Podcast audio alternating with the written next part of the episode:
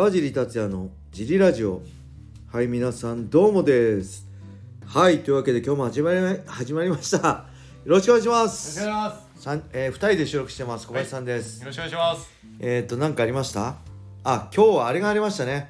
えっ、ー、とね FBF にねはい。兄弟で来てくれるはい。2人いるんですよね、はい。お姉さんと弟、はい。えっ、ー、と高校生かな？はい。高校生ぐらいでね将来の夢を聞いたらすごかったですね、はい。弟が弁護士。国際弁護士。はい国際弁護士、はい。お姉ちゃんなんだと思います皆さん？宇宙飛行士。はい。でしかもねものすごい優秀なんではい。もうそれあながちあの、まあ無謀な夢ではないんですよね多分。彼らにとっては、ねものすごいですよ。予定通りになりそう。はい。予定通りそうなりそうな感じの兄弟がで、あれです。来て。あの勉強好きなの？って言ったら、その答えが面白かった。です。すごかったですね。行ってみたいですね。なんて言ってました？好きではないけど得意って言ってましうん、好きじゃないけどできちゃうんだみたいなこと。もうね行ってみたい。素晴らしいですた。ね。すごいです。なんか本当忘れないでほしいね僕たちのこと。大人になってからもね。そうですね。はい。そんな FBF でした。はい。あと何かありましたっけ？そんそんな感じか。はい。でいよいよ今日があ、一個あります。なんですか？あのど土日ではい。あのジムのところのこの並木ショッピングセンターでくじ引きくじ引きあります。はいはい、えー、常陸牛が1位の人当たったりねアイス詰め合わせだったり、みかん1箱もらえたりするんで、ぜひ会員の皆さんねはい。あの補助券配ったんでぜひ当ててください、そう。で今日がクリスマスイブですね。はい。えー、どんなクリスマスを過ごすのか教えてくださいレターで、はいこ。んなクリスマスを過ごしましたあいいです老若男女はい。皆さんのクリスマス2022年のクリスマスの過。ごし方をレターでくださいはい。よろしくお願いしまお願いすします。はいそんなわけではい。レターも行きましょうか、はい。えー、川尻様皆様お仕事とラジオお疲れ様です。レターネーム師走でプチリバウンド中ですはい。ダイエットをしているとよくチートデイという言葉を目にします。はい。好きなものを自由に食べる日のようですが、はい。結局何でも食べていいわけではない感じがしてよくわかりません。はい。そこで皆様チートデイの正しい食事や過ごし方を教えていただけませんでしょうか？はい。年末年始の暴飲暴食対策にも取り入れたいと思います。何卒よろしくお願い申し上げます。はい。はい、ありがとうございます。チートデイよく言いますね。格闘家も言うし、小野さんがいつもね。あの日曜日はチートデーだからって言うんですけどもうそもそもチートデーってまあ、はい僕も詳しくないですけど、まあ、結構過酷なダイエットしてると,、はい。えーとね、代謝って止まっちゃうんですよ。はいえーまあ、みんなカロリー計算してない、まあ、僕もしてなかったですけど同じ食事はい同じ運動をしてるのに、全く体重が減らなくなるんですよね。はい。でなんでかっていうとやっぱ体はこうその飢餓状態になるとやばい命が危ないと思ってはい。なるべくこの代謝を下げちゃうんですよはい。でそうすると同じ運動してても全く減らなかったり逆に増えちゃったりする時があるんでそういう時にどうするかっていうとチートデーって言って、まあ、カロリー高いものだったり、まあ、高カロリーなものを体に入れるとバッて体が熱を持ってまたその代謝が元に戻って落ちるようになるんですよね。はい。えーまあ、いわゆるそういうのをチートデーって言われてると思うんですけどそれを何何こう免罪符にして あの過酷な減量してあの僕は日曜日だけチートデーだって言って、はい。朝からずっと食いまくって4 5キロ1日で増えちゃうみたいな。これで内臓次の日 あの内臓疲れ半端ないみたいな。これ間違ったチートデーなんではい。やらない方がいいですね。やってもまあ1食とかまあ1日やっても、えー負担を抑えてるのを普通に1食食べるとかね、まあなんだろうこは高カロリーでもいいと思うんですよね例えば天丼とかでもいいと思うんですけど、はい普段我慢して食べたいものをね1食やるとかそういうのでいいと思うんで僕の場合はもう吐くまで食べちゃうような あのめちゃくちゃなチートデーだったしはい。それはやんない方がいいですね。はい。でまあ普通にあの緩やかなダイエットしてはそもそもチートデーも必要ないし、はい。あの落ちてるんであればね僕はあのフェザー級からバンタム級からか詳しくバンタム級からライト級に戻してはい。2階級戻してあの減量やった時は全然チートデーなかったですね普通にあの毎日健康的に食事して体重落ちてたんであのまあよほど過酷なねそういう減量じゃなければ別にやる必要もないのかなと思うんで、はい。あのうん。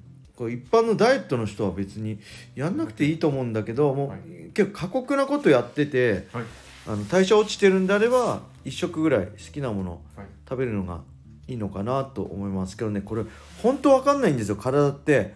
本当にわかんなくてあのーものすごいねもう頑張って、はいえ1日3時間走ってはい。食べ物もあのー普段よりちょっと厳しめに抑えてはい。寝た次の日の朝が全然体重落ちてないんですよ。1g も変わってないんですよ。はい。なんでだよと思って何回も言うけどなんでだよと思って切れてもう知らねえって言って好き放題次の日食ったその次の日の朝めっちゃ落ちてるみたいなねまあそれがまさに代謝ですよね。はい。絞りすぎると代謝って落ちちゃうんで絞りすぎて落ちないとこになんだよって言って肉とかもう高カロリーなのバッて入れたら逆に代謝が上がって次の日全く運動してないのに体重落ちてるみたいな。はい。3時間走っても体重 1, ミ1グラムも減らなかったのにみたいなそういうのあるんで、まあ、そういうのがねあのそういう時に利用するのがいいのかなと思います。詳しくはもっと詳しい人がネットとかね本とか読めば書いてあると思うんで、はい。えーググるのがいいのかなと思いますね。はい。はい。はい。そしてもう一個いきましょうか。はい。川尻さん、はい。おる。おるじゃねえ。もうねベロが回んないです。すいません。おっすおら DJ サマーだ。い。やーそれにしても今年の雷神大晦日の雷神はハードルが高えな。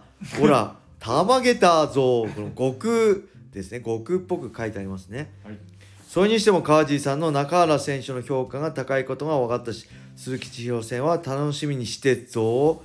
2人とも強すぎて仕様にならないか心配してっぞっていうこう悟空風に DJ サマーさんはい。言ってくれますけど、はい。ありがとうございます。これねはいそう楽しみにしてください。えーっとまあなんだろうタイソンもねはい。えー中原選手もまあパンクラスに出るね岡野も。そうだし、まあ怪我しちゃったけど葛西選手もね、はい。練習仲間だだったしするんで、あのー僕は強さを体感してるんで僕強くない選手は強いって言わないんでそもそも。あのみんな僕なんかより全然才能あふれる選手なんで、あのー期待してもらっていいと思います。はい。はい。もう一個ねレターあるんですよこれどうしよう？あと2分。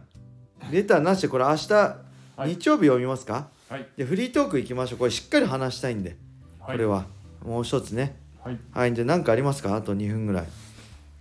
あと2分。あ僕はね、はい。最近あこれ言ったっけ？アマゾンプライムで。はい。東野圭吾さん原作のはい「分身」っていうのを見てるんですけどはい。長澤まさみさん主演のこれがね、はい。えー全5話なのかな、はい。ワウワウでやってたと思うんですよ。これ見た人いるかな？これ小説読んだ人は結構いると思うんですけど、はい。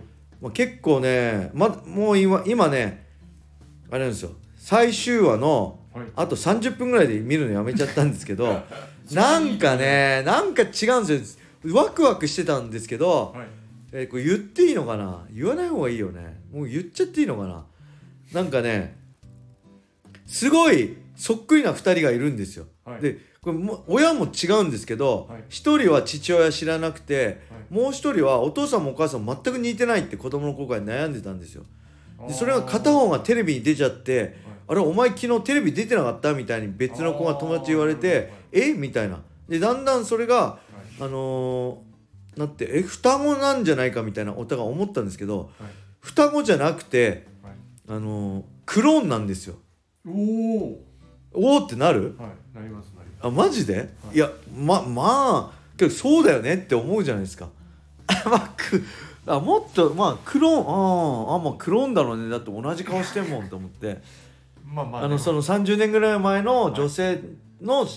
写真とも全く一緒なんですよ。ああなるほど。だからその人のクローンを、作っえー、その受精卵に入れて、はい。それぞれのお母さんのお腹の中に入れてみたいなはい。多分感じなんですよ。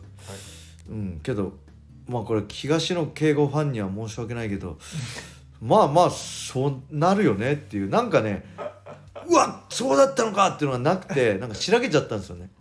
いやでもそのさ最後30分でなんか変わるかもしれあない30分でこっからなんかあんドのかな。って変わるかもしれない。ですかうん、まあ双子っていうかまあそんだけなんかその前にもなんかあるんですよこのそのお父さんとそのい北海道の医学部のなんとかで。ああまあこれ双子じゃないよねってなんとなく思うじゃん。はい。双子でそんなん双子だったらまああるよねみたいな。なんとなくうんこれクローンじゃないのってなんとなく読めるから読めちゃったからあまあまあそうだよね と思って。なんかね燃えなかったっていう。もし興味あれば見てください。分身です。はい。はい。そんな感じであとなんか言い残したことありますか？僕の分身話に超える話がありますか小林さん？大沢有正っていう人の「新宿ザメ」とか書いてた小説家の人の話ではでこう明らかに接点のない人が、まあそのえー真面目に働いてた人とこう裏社会にいた人とかがこう助けたりするんですよ一い方的に。うんうんうん。